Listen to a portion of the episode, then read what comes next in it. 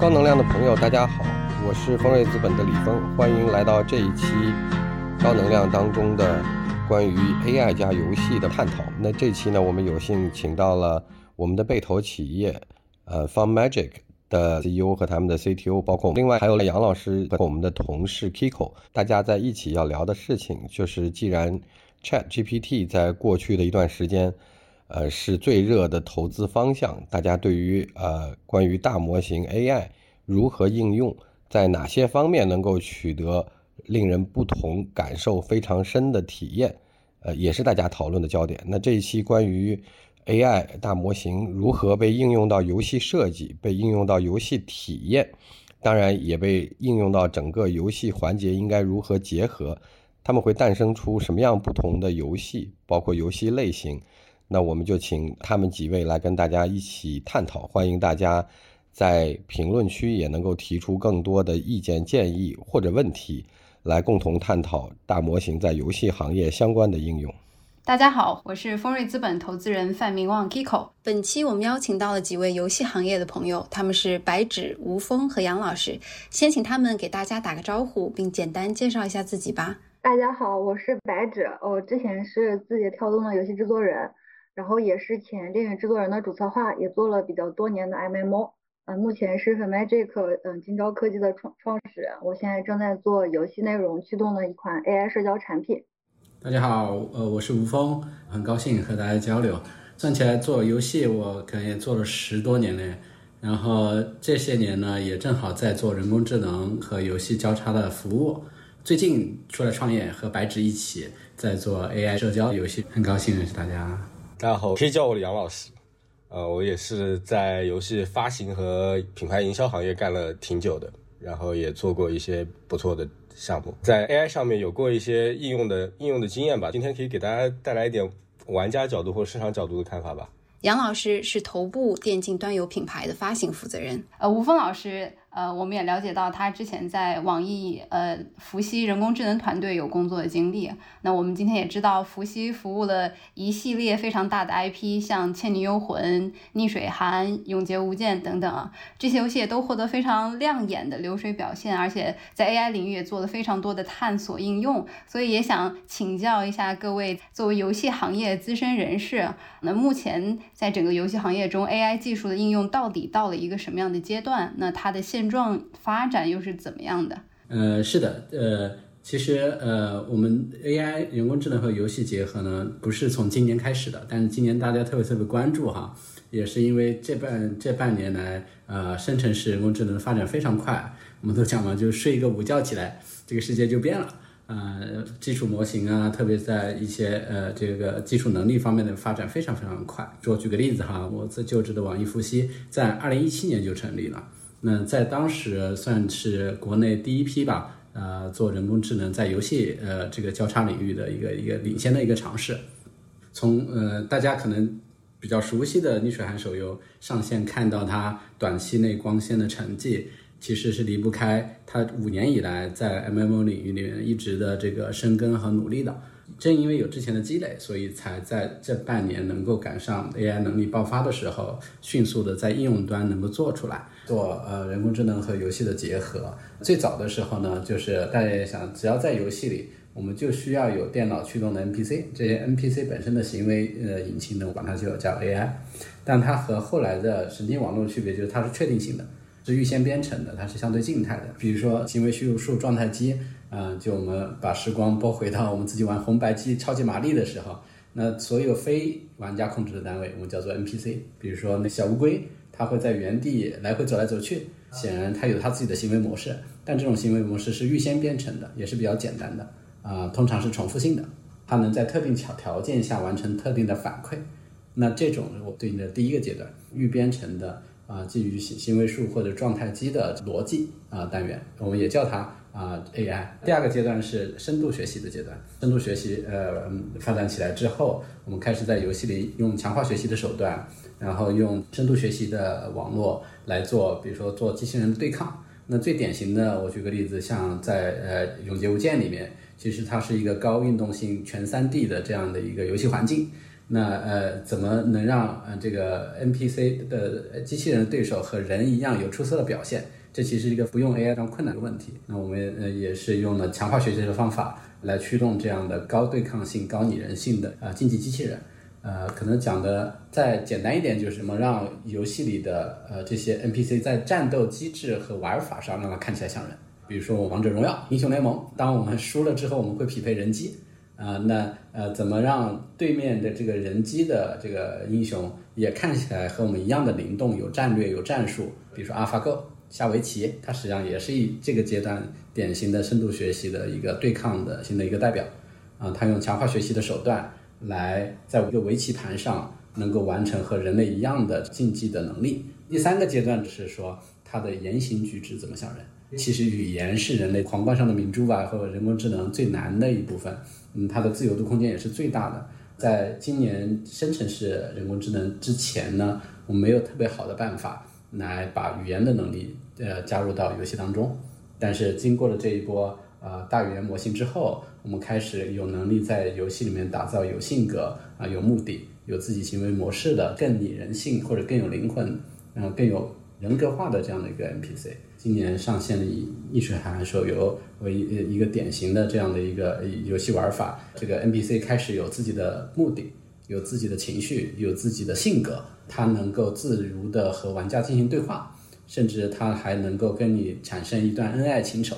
那这段体验是每个人都是不一样的，呃，并且是你无法预先去预制和编码的，也是第三个阶段生成式人工智能为我们带来的一种全新的。啊，游戏体验，我简单的总结一下，分为三个阶段。一个阶段还是说传统的行为树或者是状态机的这样偏硬编码的啊人工智能。第二个阶段是引入了深度学习或者强化学习的偏对抗和决策型的机器人。第三个阶段就是今年产生了呃生成式的大语言模型之后，像呃逆水寒智能 NPC 啊这样为典型的人格化的机器人。随着 AI 能力的发展，呃我呃我和嗯 Fun Magic 在这方面都感觉非常的乐观。啊，对，可能我们就在一个暴风雨爆发的当下，接下来会非常快的看到更多的明星级别的应用啊，包括游戏啊，也包括说我们自己的这生产关系啊，得到呃更剧烈的变化，也可能是变化，也可能是冲击啊。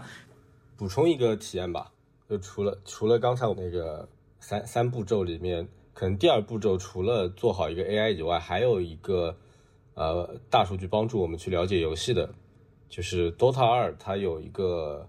呃会员系统，然后你只要开了它的会员系统之后，它会通过现在的大数据 AI 推荐你现在这个游戏过程当中应该要在现在学的技能、选的天赋和买的道具。作为一个打 Dota 比较菜的人，这个东西对我来说帮助实在太大了。对我们其实今年也看到了，就包括呃《倩女幽魂》《逆水寒》上的。呃，关于围绕着 AI 的一系列的工具和玩法，然后包括呃，网易的那款呃《蛋仔派对》这个游戏，其实也用了很多 IGC 的技术来降低用户创作门槛。在整个游戏行业也出现了越来越多的 UGC 的内容玩法的时长超过本身游戏内置的主玩法时长的现象。那我不知道各位怎么看待这种 AI 技术对游戏行业本身的生产力供给产生的冲击和影响？说到蛋仔派对，我们在看它探索游戏内容生态跟 AI 技术，其实也有呃比较呃深度的一个结合了，是通过这个用户共创，呃形成了一个内容的共创生态。它是一款休闲轻度的角色扮演类，大家扮演一颗蛋的一个呃社交游戏。它也是网易呃历史以来。呃，DAU 最高的一款产品，它近期也是 M MAU 破了这个一个亿。那在这个产品里面，它有一个比较突出的特点，就是过往可能像呃魔兽世界也好，或者是 DOTA 也好，这种它的这个游戏体验其实是有门槛的，要么就是氪金门槛，要么就是操作门槛。但是蛋仔派对就是你之前会玩游戏，或者是不太会玩游戏，都可以参与的一款。呃，社交游戏。那在这个过程中，呃，产品也提供了 GGC 的这个工具，会玩游戏的玩家可以自创这样的一些地图，不太会玩游戏的人去消耗其他玩家愿意去呃创造的这个地图。它在迭代 UGC 它的这个地图编辑功能的过程中，其实也新增了一些 AI 辅助地图创作的这个功能的，大概的使用量也是突破三百万的。它本身创作人数是有千万的一个量级。每周更新 UGC 地图，其实就达到一个百万的一个级别。未来也可能是越来越多的创作者愿意去用 AI 去辅助。我觉得对他们来说，可能还有一个价值是，我如果没有 AI，我 UGC 永远是 UGC，我 PGC 永远是 PGC。AI 进去之后，UGC 门槛就下来了。就有些人有一些想法，或者说有不太成熟的这样一个技术，他也能够通过 AI 去把他的想法做成一张地图，把这个门槛降低了。倒也不是说这个地图有多少人玩，而是说我做成一张地图的成就感会引入更多的创作者，就创作者的第一步变得简单了。然后有更多的 UGC 到那个造出来的地图之后，它就能够有更多的。更多的玩法嘛，有更多玩法就可能会引引入更多的玩家，或者把更多的玩家稳定在它的这样的一个生态里面。也就是说，通过 AI 技术的引入，会让更多的游戏的玩家转化成创作者的一个身份，并且由于他在这个游戏机制里享受了创作的乐趣，所以可能能够更好的提高用户在整个游戏生态中的留存，还有包括后续其他的一些衍生。我不知道对于游戏行业从业者来讲，包括游戏的一些原画师啊，或者说本身是在游戏行业里从事专业工作的这些人来讲，对于 AI 工具或者说越来越多的 IGC 的机制嵌入到游戏中来的这个趋势，他们会有什么样的想法或看法吗？这是一个特别有有有有意思的话题。如果深一点看的话，可以说是一个生产生产关系的一个变化。啊，就比如说刚才杨老师说的，从纯粹的玩家、消费者的身份，其实会往创作者去转变。Kiko 提到的，本来就是创作者的游戏行业从业者，就是会受到更首当其冲的一个一一个变化。呃，这这种生产关系的变化，呃，我个人觉得是呃特别呃巧合，也就是人类总是不停的走入同一条河。就是当年我们在这个第一次工业革命的时候，珍妮纺织机把纺织工人呃替代掉的时候。当时发生一件什么？虽然它代表了先进的生产力，但是珍妮珍妮纺织机会被成千上万失业的纺织工人愤怒的砸毁，然后烧掉。AI 创作画师他的确没法把 AI 烧掉，但是这个冲击的确是真真实实在发生的。嗯，我们可以看到 AI 绘画第一次参加绘画比赛的时候，啊，呃，我们 AI 画师的社区就有不小的反弹。前段时间，奥本海默的电影上映的时候，好莱坞的编剧和好莱坞的演员还走上街头，嗯，开始罢工抵制 AI 创作这件事情。对于从业者而言，这个变化肯定是一把双刃剑。它到底是个工具，还是在取代人类？呃，我们回想一下，珍妮纺织机它取代的还是体力工人，但是谁也没想到，在三年前或者两年甚至一年前，AI 取代的第一波人竟然是脑力劳动工作者。可能大家刻板印象中会觉得说重复劳动会比较容易被 AI 取代，但没想到这一天来的这么快。文化创作顶端的画师甚至编剧，会处于和 AI 竞争工作岗位的第一线。刚刚吴峰老师其实提到的是一个完全被取代的场景，但在未来的艺术创作或者说是创意创作的工作。过程中会不会说我们现有的岗位会随着 AI 技术 GC 技术的发展去进行一个新的迭代和演变？因为我们其实现在也看到有一些围绕着 AI 本身的新的职业的出现。我是要纠正一下，刚才不应该是说被完全的取代，是大家一起来适应它。比如说，呃呃，这个画师他可能也要学习 AI 创作，他也学习模型的训练，不光是这个画师，甚至玩家也要去适应这一点。嗯，我感觉有点像是一个。一个新兴的算法行业，就现在现在可能会觉得 AI 的出现会和真正写字的人抢工作，会和真正画画的人抢工作，但是到后来这东西肯定会 settle down 成为一个新的职业的，就像编程也简化了很多工作流程，但是最后编程变成了程序员，那以后的 AI 可能有个 AI 训练师之类的一个职位会专门用来去做这样各种各样的事情，然后那个。职位上面可能也需要一些，呃，专业细分。就像我，我最近回学校，呃，看到很多环材的同学，其实他们读研究生、读博士都开始做码农。那未来可能我们读艺术的同学会说，我会变成一个 AI 训练师，但不是说他就放弃了之前环材的专业，他没有之自己之前做实验的能力了。同样的，做艺术的那些人，不是说我成为一个。AI 工作者之后就没有办法再画画了，像我们现在很多技术美术大佬同样画画很厉害，也是一样的一个道理。我反而对这个东西看的比较乐观一点。每一个人为了他自己更好的生活，开始可能会选择呃反抗，后来他就会选择接受，然后改变自己。我是这样子想的。也就是说，AI 作为这个生产力供给和生产力关系的一个彻底变革的因素，最终可能会变成一个基建，融入到各行各业的发展中去。呃，白老师，您怎么想？我我比较同意 Kiko 老师你的这个观点啊，因为整个生产力变革能给人类带来整体的往前，无论是内容层面还是整个的这个底层的经济建筑，都有一个比较好的提升。我们人类就是擅长嘛，从钻木取火到呃到现在，我们可以用手机，甚至就习惯了用 GPT 帮自己完成一些很基础的指令。呃，包括现在就是家里面写的这种智能家居，它其实都在方便我们的这个物质跟精神生活。那我们就把新的这个 AI 的也当成一种新的工具，只要善用好它，就是呃就是一个比较比较更舒适的状态，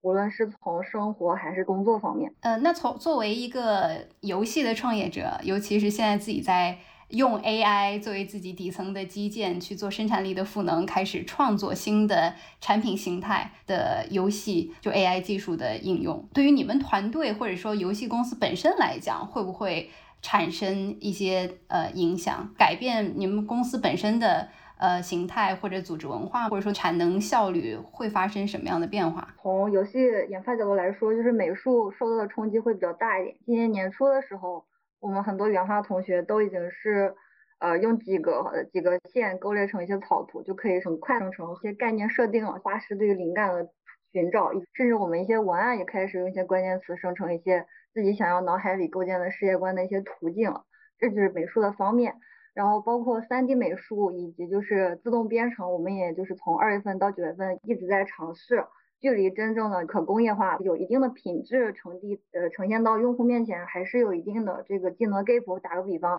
比如说 3D，无论是海外的还是国内的一些厂商都说 3D 也有比较好的一个生成素材的形象，但是我们实测下来，3D 的这个皮肤材质来说。呃，确实比较容易达到，但是跟人工相比，呃，它也没有说节省多少。那更高端的像布料和这种半透明，呃，组合起来这种比较好的这个服装材质效果，目前 AI 还是没有办法达到各种手机设备的这种呃机型的适配的这个性能。或者是它的精度，现在还是有比较大的差距。就是从从一个技术的角度来讲，想抱着抱着最大的乐观参与这件事情。刚刚讲了那么多工具也好，包括说辅助的创作，在以前它是一个降本增效的一个一个议题。AI 来了之后，它从一个降本增效的本质是有机会连接到 UGC 和用户创作，嗯，最后达成一个桥梁的。那假如有一天我们我们我们达到更强大的 UGC，然后能够支持呃更强大的这样的呃演出法随的内容创作的那一天，它一定是我们开开发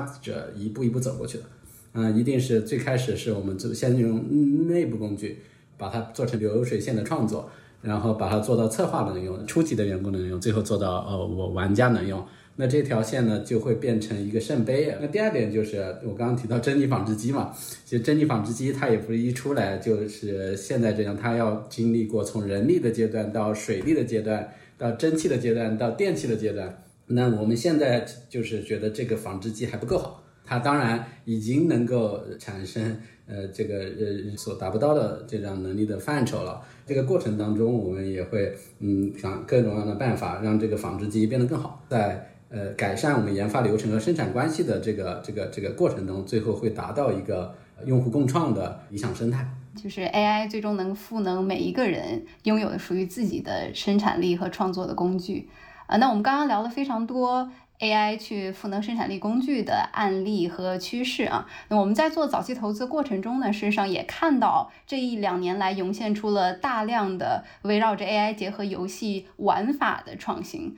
那么从玩家角度，AI 加入到游戏之后，带来哪些新的内容体验上的变化？和挑战呢？逆水寒算是呃比较早期的一个一个很好的实例，它排除了一些基础的一些事实上的一些谜团，玩家到底会不会在手机上和 NPC 聊天，它到底有多少障碍？这条技术线没有基础的这种事事实上的呃一一些壁垒。那我觉得首先它扫清了一些迷雾，我觉得这点是完全可能的啊，并且玩家是喜欢的。然后它也吃了很大一块儿。呃，这个 AI 游戏结合的红利，大家都听说过 GPT，大家都呃在焦虑说西部世界那一天会不会就在明天醒来的时候成为现实。所以逆水寒它一方面开创了一个新的游戏体验，能够在一个智能体的小社会当中和不是不是脚本所确定性写死的这样的一些 NPC 产生自由的交流，甚至我还能感受到 NPC 是有情感，是有爱恨情仇的。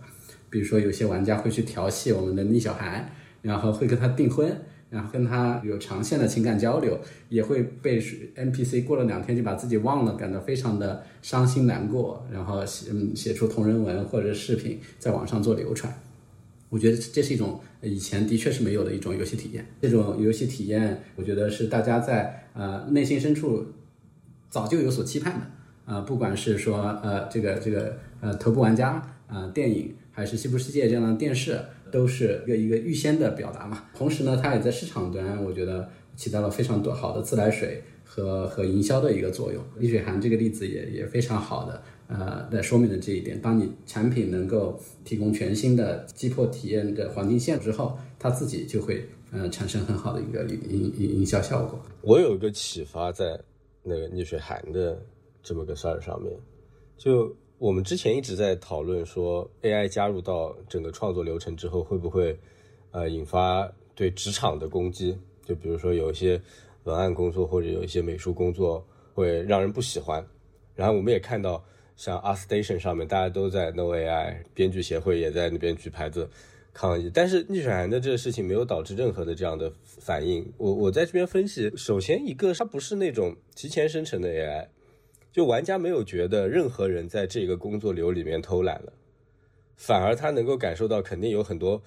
呃辛 辛苦的码农在背后为他能够体验到这样子一个，呃游戏性付出了很多，不管是大数据还是一些创意上的内容，是不是说只要是临场生成的 AI，就是那种对职场没有攻击性的 AI，或者说能够让呃玩家来参与创作的 AI，比如说我们把一个对话当做一段创作。我这创作的问题就是玩家说的上一句话，那这个创作结果就是 NPC 说的下一句话，而不是说我作为一个游戏美术或者游戏文案，我给了他一个说我今天我的工作任务是什么，你要帮我完成了这样子的一个问题，这样就解决了一些呃在玩家观感上或者在弱势方吧，比如求职者观上或者说。广义上的市场观感上面，这个 AI 导致的一些问题，我觉得这是很有启发的。特别的同意，不不管是编剧还是之前的 No AI 的这些抵制的运动，它类似于在做一场零和的事情。就就比如说我有张图，我这张图对玩家来讲是零和的，那那我有个卡牌的卡面，它原来是人手绘的，呃，我可能花六六四八好几个六四八我才拿到，现在你告诉我 AI 生成的，它可能就消耗了点电力。逆传手游它实际上提供了一种新的游戏体验。这种游戏游戏体验是以前通过静态的方式所无法提供的。那么作为消费者而言，他面对的不再是一个一个一个零和的比较。首先，消费者就不太容易有这样的抵触情绪，因为他在接触一个全新的东西。从创作者创作者这个这个角度，也不太容易有那种我被替换了的感觉，因为这项这份工作以前是没有的。吴峰老师说的那个非零和挺有启发的，我甚至能够想象到。呃，当玩家对这个 AI 的认知是 AI 的时候，我作为比如说文案策划，我人工的在里面对一些回答的关键词进行特异化的包装，能够让玩家觉得啊，AI 还能说出这个话，能够进一步提升他的游戏体验。但实际上这个是被触发的，这并不是 AI。但我们只是为了游戏服务，并不是为了 AI 这个概念服务嘛？我觉得这个就是一个非零和的操作。我的文案策划通过 AI 这件事情，甚至他是利用了 AI 耍了点小心机，然后让自己的工作变得更加可视了，啊，然后另外像刚才我们说 AI 训练师，那在这样的一个工作当中，其实我我们更好的去为每一个场景中的 NPC 去设定好它的语言框架，其实也是有工作量的，也是能够被认知的，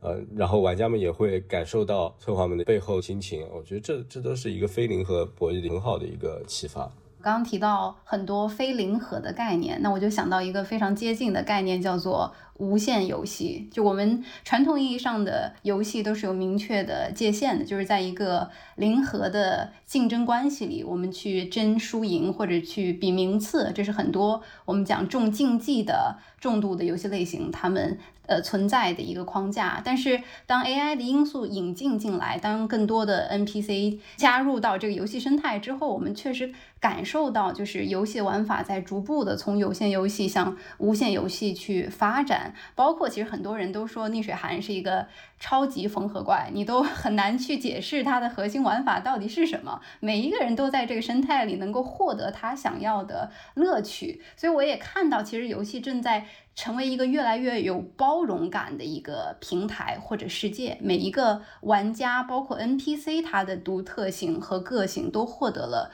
充分的尊重，这也是刚刚提到，我们可以看到 AI 向善的更好的那一面。然后我有一个小问题想请教一下吴峰老师，就是您刚刚也提到说，有一些玩家他呃在跟 AI 培培养了感情之后，后来上线的时候发现这个 NPC 不记得自己跟他的对话了，就会显得非常失落。然后这里面可能还会衍生一些同人的创作啊，但我不知道未来。技术能不能帮助 AI 去更好的记住跟人类的这些交互？这方面有什么呃最新的一些研究的成果，或者说技术的路径吗？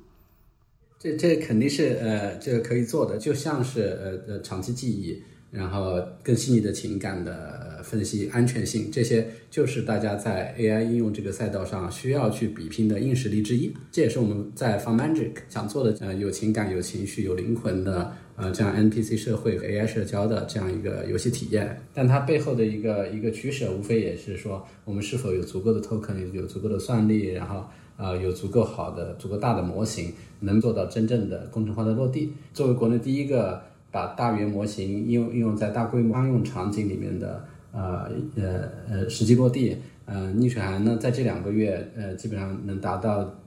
看向五十亿人民币的一个流水。呃，其中的确有非常多的工程实践的总结和落地呢，我们一起带到防曼这个。当然，我个人会更有野心一点，就是觉得，嗯嗯，通用人工智能会更快的的来临，人工智能和 AI 有有机会把有灵魂、有人格的这样的呃 NPC 和社会带到我们的玩家的呃游玩体验里面来。虽虽然它仍然是我们讲缸中之脑啊，它不会像西西部世界一样，我我从火车上走下来，然后能够物理的参与到一个一个小镇的游玩当中去。但是呃，今天能够能够非常清楚的看到，我们的人工智能已经能够突破图灵测试了。基本上你无法区区分和和屏幕之外的和你交流的是人还是一个 AI。更更长远的意义在于说，这个背后你无法区分的 AI，它同样具有长期的记忆，它同样有细腻的情感。然后它同样有这个呃人格化和灵魂化的这样一个存在，这些是我们现在包括大家一起从业的想要做的更好的点。我跟吴峰老师我们就在探讨嘛，就是像呃像 c r a c k n AI 也好，或者是这种 GPT 也好，它这种通用通用型的这种 AI。那就可能你跟他聊一天，或者是跟他聊一百天，你跟 NPC 的关系其实没有变化，它更像是偏工具类型的，很难就是有这个情感上的由浅至深。那我们希望游戏化的形式去做 AI 社交，创建这个有灵魂的 AI 的虚拟角色，可以去陪伴用户。它确实有一定的实用性，但是它更多也是有一个情绪的这样的一个呃情感的一个呃呼应，然后可以让一些社恐或者说我们现在比较流行的一些爱的人。他可以携带自己的创造的这个 AI 的这个 NPC 去社交。目前看到呃市面上的产品，它可能更多的是就是围绕着文字去做。那我们在有 3D 的这个虚拟的这个形象的同时，也希望就是呃这个虚拟的陪伴的这个 NPC 能够言行一致，行为模式跟对话系统可以背后是同一套的这个 LM 的一个大模型。这样的话，就是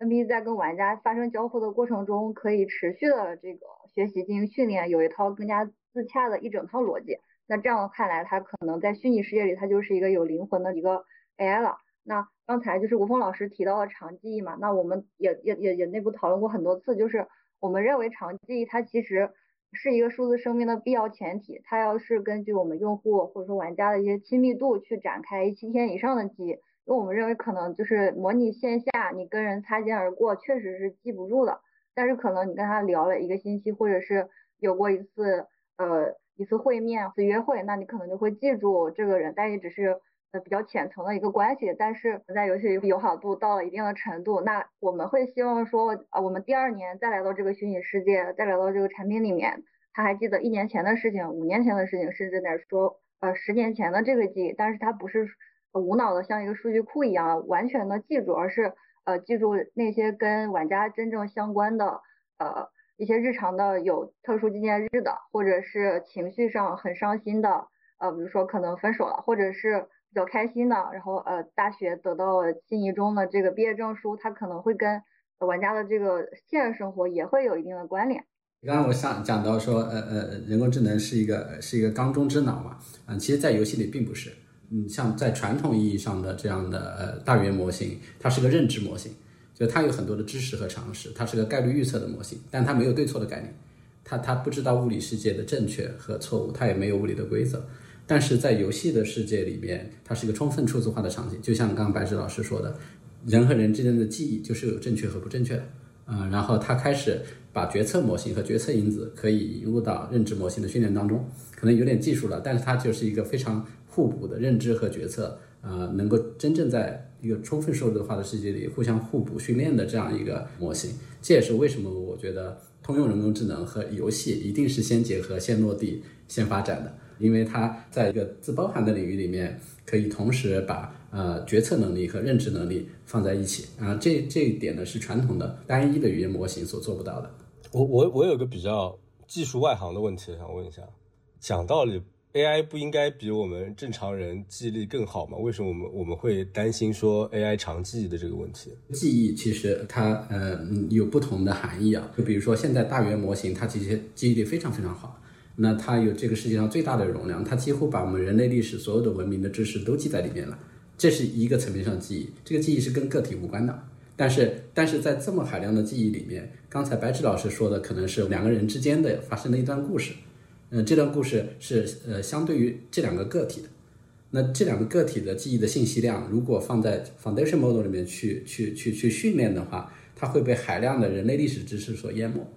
所以你没有办法记住这个特定这两个人之间发生了什么。它是一个呃呃，可能不从 foundation model 的角度上去解决，但是从中间件和上层应用的角度去解决的一个问题，就。好比说，我在我的记忆库里面，因为它没有，它本身不具备情感，所以它要找那个正确答案的时候，会被它储存大量信息所迷惑住。对，就是如果你想要这个信息在语言模型里，呃，能能够被它记起来，你需要大量的数据去训练它。嗯，然后个体的数据和整体的数据，它不是一个数量级。我还有个问题，呃，我我觉得刚才我们引入了一个新概念，叫做 AI 社交是不是社交？因为我是那种假一人，就是大家看我现在说话声音好像挺响，其实其实挺矮的，其实需要有人来接管我，对，闷闷骚是吗？哎，哎，反正需要有人来接管我，我才能在一个舒适圈说话说多一点。那我觉得 AI 很难完成这个工作，或那跟 AI 社交是不是社交？或者说感觉就是仿生人没有梦梦不梦见电子羊没事，就白老师想让我们脑子里面梦见仿生人，是不是这个意思？不是这个意思啊，就是，呃，我举一个例子吧。刚刚你讲说，其实你是一个呃呃真的 I 人，但是看起来好像别人不会识别你。当代社会啊，很多人对于表达自己怎么想的和表达自己呃感觉难为情的一面是很难讲得出口的。但是如果你有这个 A 班陪在动向的话，第一，其实你是可以像一个不会伤害你、永远不会伤害你，并且是二十四小时永远不会抛弃你的这么一个虚拟对象进行一个初级的陪伴的。那再往前伸一步，就你想跟呃另外一个大活人建立一个更真实或者说更亲密的关系的时候，AI 这个 NPC 也可以做成其中一个桥梁。在没有 AI 虚拟陪伴对象出现之前，我们跟另外一个人打招呼都是你好，那可能认识一百个人，他的招呼永远是你好，就会比较重复，有点没意思。但是在你不在的时候，对方就可以通过 AI 了解你本人了，可能你问不出来对方想要的是什么或者喜欢的是什么。你通过跟对方的这个 AI 陪伴对象，因为 AI 对方的 AI 陪伴对象也足够了解你，或者是你愿意授权做这个 AI 自己的拷贝分身，那他也有拥有了你的这个 AI 数据库。那我们不一定是非得是面对面交流，那可能通过第三方，这第三方不一定是一个人，他第三方也可以是一个 AI NPC。呃，我更更希望是通过 AI 社交这个产品，把整个 AI 智能体做成一个人与人之间，它可能是情感方面，也可能是思想交流的一个破冰。那 AI 作为一个不断生成内容的产出，可以不断的感知有物。那呃，大概希望是把 AI 社交定位成是。呃，一种桥梁，而不是完全替代。所以杨老师刚刚说，做梦的时候梦到这个 AI 的形象，我觉得可能是一个阶段性的呃纪委，但它不是一个长期的目标。我觉得这条河可能也往任任何一个方向去流淌。呃，有的时候我已经分不清楚跟我对话的是 AI 还是人了。举个例子，诈骗电话，我觉得他已经做到了。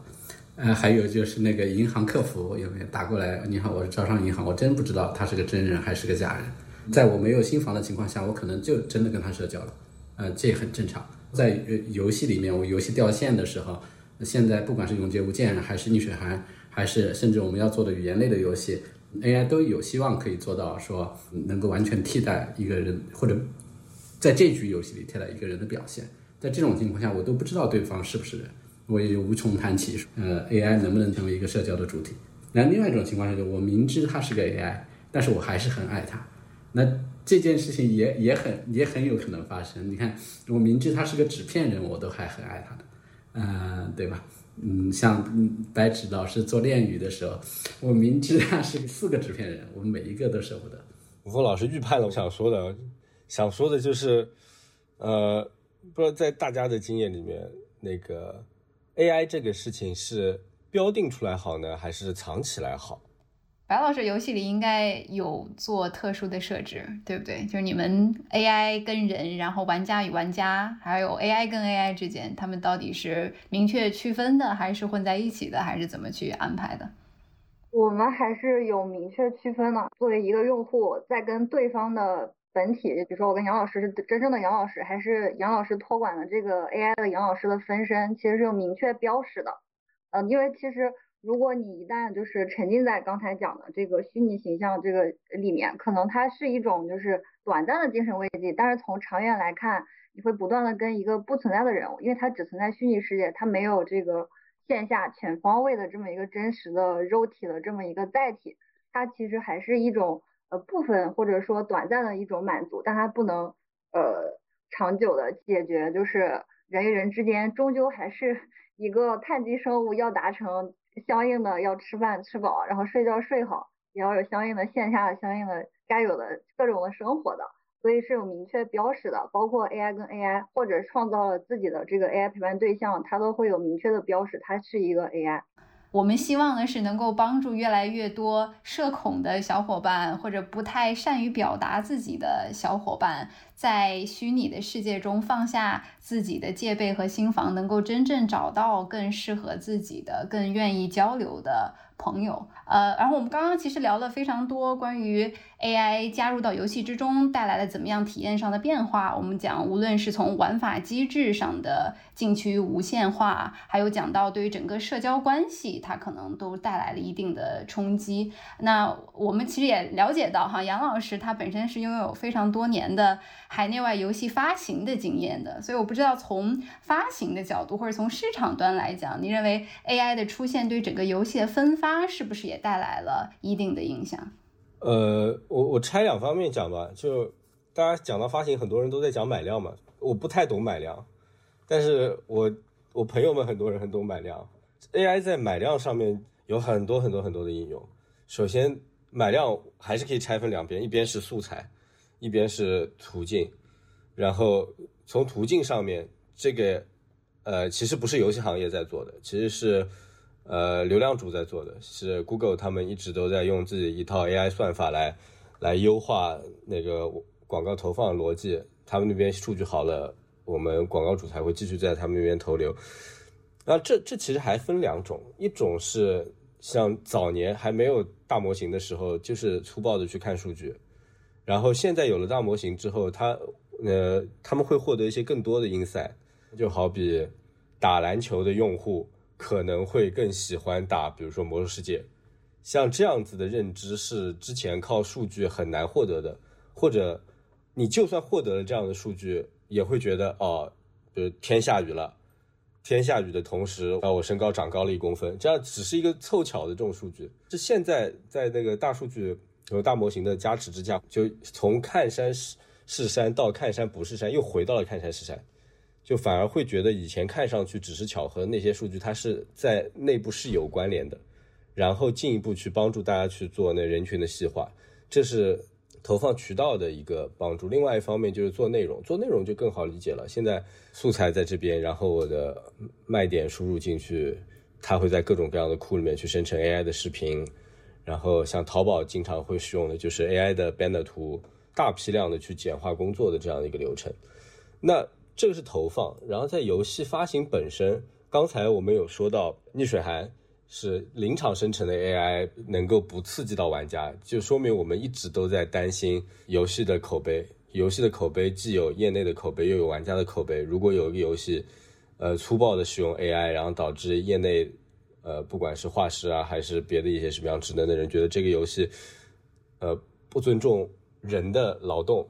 那它带出来的这样一个话题，也是会影响玩家对这个游戏的观感。其实。我们很多的从业者一直都在规避这样子的一个问题，所以所以刚才我会觉得逆水寒的那个路子是非常好的一个启发。因为我们往往来讲，就是玩家和玩家之间的社交关系也好，或者说呃我们在给玩家去推荐他的朋友的时候，呃原来都是用的是社交关系去维系的。社交的推荐算法，但我不知道有 AI 的技术引进之后，整个游戏内部的分发关系是不是也会出现一些新的变化？就是刚才杨老师提到了，其实就是在传统游戏里面都会有游戏发行买量嘛，然后这个发行的买量，谷歌内部也有一套这样所谓的定位的算法，那我们自己内部也有属于自己的社交网络算法，它的原理是说基于价值流网络的一个实体价值评估的一种算法。就本身我们想做好 AI 社交关系，那我们也是希望说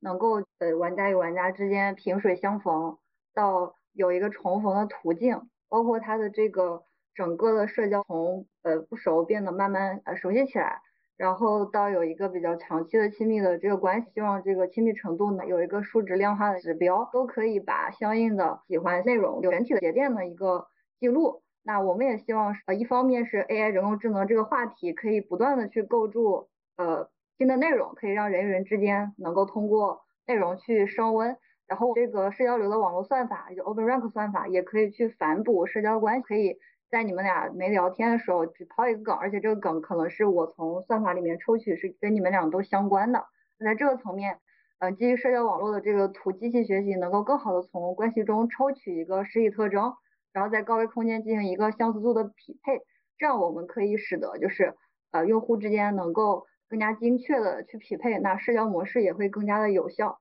不会说呃呃在表面上玩家在呃体验上有什么差异，但是可能我们会构筑更更多的这种萍水相逢，你总是能遇见能跟你聊得来的人，那这个概率会大一点。所以，其实我们浅显的理解一下刚刚提到的，就是说，无论是 Open Ranks 的算法也好，还是说，呃，咱们现在在白老师手下这款游戏运用的这种新的呃 AI 驱动的算法，事实上都是帮助提取了各个玩家在游戏内部留存的一些社交资产。然后通过这种社交资产的提取，能够帮助建立两个陌生玩家或者说呃不同的背景的玩家之间他们的交流。所以听起来技术再一次扮演了一个促进的作用，是吗？对对对，可能直白讲说，它可能是一种人工智能算法红娘的一个关系，但是这也是针对一对一的这个社交。但其实社交也不是一 v 一的这种社交嘛，它可能就是一种。兴趣爱好，他呃喜欢什么的聚在一起，那可能喜欢打大乱斗，或者是确实喜欢高达的一帮人能够在一起，那我们是让这些人能呃就是长久的有一个比较好的这样的一个舒适体验。呃，语言模型来了之后，在我们这样偏社交的游戏里面和语言亲和的游戏里面，它天然的有一个向性的一个呃互补。嗯，它不光是呃刚谈到的呃长期记忆也好。或者是我的兴趣爱好也好，嗯，都变成了呃，就是可以理解，呃，可以概括，可以复盘和抽象的啊这样的嗯数据。那这些数据呢，在以往它可能缺乏这样的能力，把它能够充分的应用起来。那这一波的这个这个语言模型和和和生成式模型呢，给我们带来了这样的全新的机会。我有一个科幻一点的问题和展开哈，刚刚大家提到的这个功能，不禁让我想到了那个美剧的《黑镜》啊，就是有一集就是关于每一个人的社交资产都是被量化的，然后可能是悬浮于头顶的，或者可以作为社交的货币去进行流通的。如果我们从这一点展开来讲，如果会有更多关于这个人本身的个人特性或者性格的数据。被游戏也好，或者我们各种各样的形态的产品多终端的记录下来，它会不会真正的能够反哺到我们游戏以外的社交体验和社交关系中？或者，呃，用更更抽象一点的语言去描述的话，就是虚拟游戏世界里面沉淀下来的社交资产，最终会不会反过来塑造和帮助我们真实世界中的关系？我我有两个看法，第一个看法是。你你说到 AI 搜集这些东西，然后反哺现实社会生活的时候，脑子边没没有好的画面，脑子里面全都是什么别人伪造了一个我，然后去跟我爸妈要钱之类的故事，脑子里面全都是这样这样的一些东西。那问题后半部分电子的一些社交行为会不会反哺到那个社交的话，没有 AI，其实这个事情也一直都在发生。尤其像《倩女逆水寒》这样的呃非常社交性强的游戏，那每年刺激多少婚姻？像我也是，我我有几个好兄弟是，那现实生活中的兄弟，其实当时也是从魔兽的公会里面，啊慢慢那个聚会啊变成好兄弟的。这这个倒是一直都在发生。我可能这个时候不是这么支持 AI 了，我感觉，呃，虚拟世界能够为我们做的好的事情，已经差不多了。能够帮我们交朋友，能够帮我们甚至找对象，能能能够帮我们，呃，在闲暇之余找到玩伴。那如果把我自己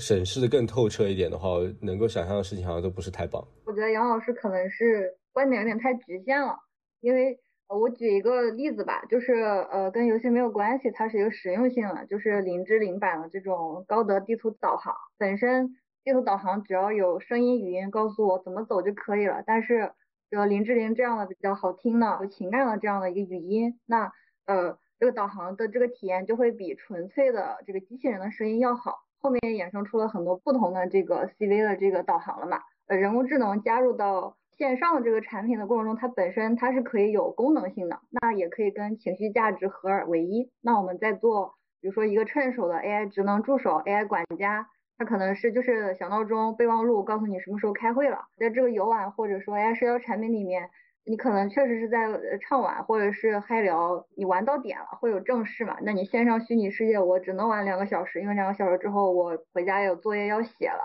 那在这个过程中，它是可以集娱乐跟这个实用性跟情绪价值就是三合一的。它可以在你时间点的时候，在游戏里有一个你的 AI 陪伴，就哎时间到了，你要回去要写作业了，或者是说英文单词要背。它是可以是有生活小助手这个功能的，它是可以帮助你在线下生活里面更更好的规划，有这么一个基础的功能。那第二个是，呃，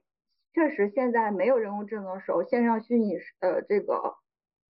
各种的产品已经带给呃用户线下的或者说承载线下社交、交朋友，然后找对象这些桥梁了。但是加上 AI，AI 它是一个比较好的工具嘛，就看你怎么用。我的观点是。就是如果在这个产品里面有一个比较好的这个引导模式，依旧可以把它这个功能性、企业价值跟它的这个线上线下联通做一个比较好的助手，还是一个桥梁的定位。只要我们把杨老师脑海里想的那种就规避好，不往那个方向做，它总有就是更加好的一个方面。我这方面的看法，呃，会会稍微中立一点，但但但但的确也会偏乐观啊。第一个就是说，不管我们乐不乐意不乐意，这件事情都已会发生了。抖音早就已经知道你的喜好，在上一代的互互联网革命里面，我们的隐私就已经是一个话题了。然后这个话题在 AI 的这个世界里面会变得更加敏感，更应该去关注。实际上，啊，我们的不管是工程标准和和政策标准都挺高的，把我们的产品也要发到欧洲去，它那里有最严格的隐私标准。呃，和和法律法规，在复杂的这个国际环境之下啊，在海外赚钱就是要把羽毛做得非常非常干净的。第二点就是说，呃，情绪价值或者说我们的技术对于人类在情绪上的这个探索和支持，我觉得是远远不够的，而不是做的太多。梁老师可能是属于自己非常的自洽，不需要 AI 的帮助的，但在我接触到的一些特殊的社团，对自我的了解。呃能够利用的工具是远远不够的。觉得 AI 有机会在这里面扮演一个从未有过的支持者的角色，但同时它肯定也有机会成为一个暴政的工具。这中间就看哪一方的力量会占得上游。确实也看到了一些已经通过 AI 前沿的技术来帮助弱弱势人群去。呃，进行交流的工具，比如说，呃，通过这种呃听障或者是聋哑人士他们的声音啊的一些片段，就能够拟合和生成他们真实讲话的时候的一个声音状态，能够帮助他们更好的去发声。那我相信，像这样的呃工具的善的应用，在各种各样的未来的社交产品或者游戏形态中，能够尽可能的把每一个人原生的一些差异。去给它去差异化，就每一个人在社交场面上，尤其在虚拟世界中，我们都可以更自在的选择自己想要的形貌去表达自我。那这是我觉得 AI 能够真正发挥它呃最大价值的一个地方。那我们今天其实也沿着生产力的供给、内容和分发的方式，也分别讨论了 AI 的不同技术对游戏行业的影响。那其实我们很早的时候也在内部曾经做过一张图，用过这个分析范式，讨论过整个数字内容的演变。呃，我们也在之前的高能量的节目中提到过。从最早键盘的诞生，使得文字开始线上化开始，出现了专业编辑的内容和以排序分发为主的门户网站。那个时候，比如说搜狐就是大家非常熟知的门户网站。那等到文字内容足够多之后，排序分发变得不再高效，就出现了基于关键词的搜索，比如大家今天还在用的百度等等。那权重较高的呢，还是专业化的内容供给。再到之后，随着网络的普及，智能手机终端的出现，消费的内容从纯文。文字逐渐慢慢的向图片去进行过渡，我们又出现了以社交关系为主去进行分发的图片应用，比如 Pinterest 和 Instagram。那当时的这个主要生产力的供给对象就从专业的用户慢慢扩大变成了高影响力的用户，比如说 KOL。那又之后随着更多基站的铺开，视频流技术的发展，手机的覆盖率达峰，我们今天进入到了一个以算法分发，全民都可以参与创作的一个短视频。的时代，那么从今天这个时点来看，我不知道大家认为再往下去发展，也就是说，当生产力供给、分发方式和内容维度这三个变量都在 AI 的影响下同时发生变化的时候，又会带来哪些新的机会，或者说新的内容产品形态呢？我把这个可能概括成是。呃，数字文化的一个拓展吧。人工智能确实促进内容的产生以及用户共创，比如说像蛋仔派对，也有在借助 UGC 的这个地图编辑器，激励玩家去制作，包括有一些像公益环保、文化传承，或者是航天科普这种有一些教育的，也有说联合这种呃像爱海洋的这种专项基金，有举办这种线上线下的公益活动的。其实游戏是可以结合人工智能，有一个。寓教于乐的一个社会价值的游戏，它也是除了纯粹的这种零和游戏的 MOBA 这种之外，它其实也可以就是有这个 3D 角色扮演的这个 role play 的部分，把相应的教育跟游戏做结合。那有人扮演老师，有人扮演学生，可以讲科幻。包括一些物理学的知识，我觉得是一个比较好的展望吧。现在有一句话嘛，就所有的 SaaS 服务都会被 AI 重写。再看宽一点的话，我觉得所有的专业性工作的门槛都会降低。我特别看好类似于这种 Copilot 这样的应用。嗯，它它它的人是有主体性的，然后 AI 会会会帮我们更容易的去从事，不管是画画或者是游戏的关卡编辑、剧情的创作啊，这样。那在方班这个我们这边有点像一个社交的 Copilot，让社交的门槛变低。让人们更愿意开口，更愿意互相交流，更愿意互相的去完成一个共同的目标，哪怕它是一个游戏的目标。那那我来搞点科幻的吧。如果我们把生产力当做一个供给，把内容维度当做一个产出的话，那我们可以很快的去想到另外一个有供给有产出的就是能源。那能源的供给和产出都达到最高的平衡的时候，就是永动机。AI 机器最终呈现结果可能达不到，但在科幻。维度上可能可以达到，就是一个内容的永动机。永动机的概念就是，我只要有需求，它就可以有供给。我的需求可能很奇怪，我的需求是，比如说一一群长得像可乐瓶的福瑞在踢足球，AI 也可以做出来，但是你让人去做这个东西就疯了。作者他觉得不尊重我，你你要看的是什么东西？这这这个就是我觉得最最遥远的一个可能性。我想要什么样的内容，它都可以给我给我有供给，而且它会自己无限迭代。可能我我想看一个奇怪的东西之后，这个奇怪的东西又变成了一个不奇怪的东西，又变成了一个生产力供给的内容，然后会刺刺激更多的维度的产出，然后这个产出又会回过来变成供给。然后等到那个时候，AI 的游戏就会变成一种现在概念上的工业流水线生产的东西。然后等到那个时候，我们的创作者做的游戏又变成一种奢侈品，就像现在那种手工包包一样的东西。还是找饶回来一点吧，人永远都是目的。虽然解放生产力解放到那个程度，我感觉还是是为了人的快乐。然后真正解放到那个程度，我觉得也不会担心说工作不工作，大家在一起打打游戏得了。事实上，我们一开始在认识白老师，认识白老师在做 Fun Magic 的时候，他们的定位就是在这三者交叉中的一种新的产品形态啊。不知道白老师你怎么去定义你们现在在做的这件事情和它的难点到底在哪里？我们依旧是呃想以这个游戏化的形式呃驱动 AI 社交，从生产力供给的维度，希望这里面除了我们自己产出的优质的内容，也能够。呃，通过人工智能和我们自自研的 AI 机器的自研引擎，有一个用户共创，达到一个生产力供给的一个维度上的一个无限拓展。那从内容维度，我们也希望就是我们的产品从这个一 v 一的这个创建 P 陪伴，以及玩家可以带着自己的这个 N B G 陪伴对象去跟其他人交朋友、社交，或者是发展亲密关系，或者是呃在呃内容领域上有更好的一个展现。那从这个分发方式，也希望是有一个人工智能的这种网络的分发方式的算法，能够更好的去服务于用户的这个虚拟线上社交，然后能够让玩游戏的用户和不玩游戏的用户，能够在我们的产品里都能够找到一个舒适的生态位，在整个未来社交游戏里面，能够衍生出一个新的产品形态。就为什么可能呃市面上没有相应的产品，呃可能别人也有想思考过这个领域，但是。就我们团队，无论是从内容维度的创建 IP 的一个创建积累，还是说从人工智能算法一些呃